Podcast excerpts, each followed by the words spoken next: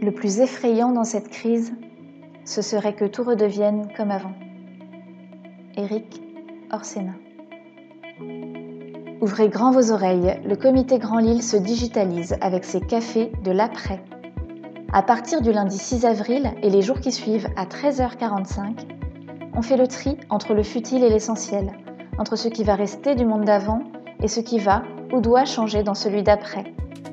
À l'heure du café, Jean-Pierre Le Tartre reçoit un invité, une personnalité de haut niveau, au point de vue éclairant et éclairé. En 20 minutes chrono, il vous invite à prendre un vrai shot d'inspiration avec votre café avant de retourner télétravailler.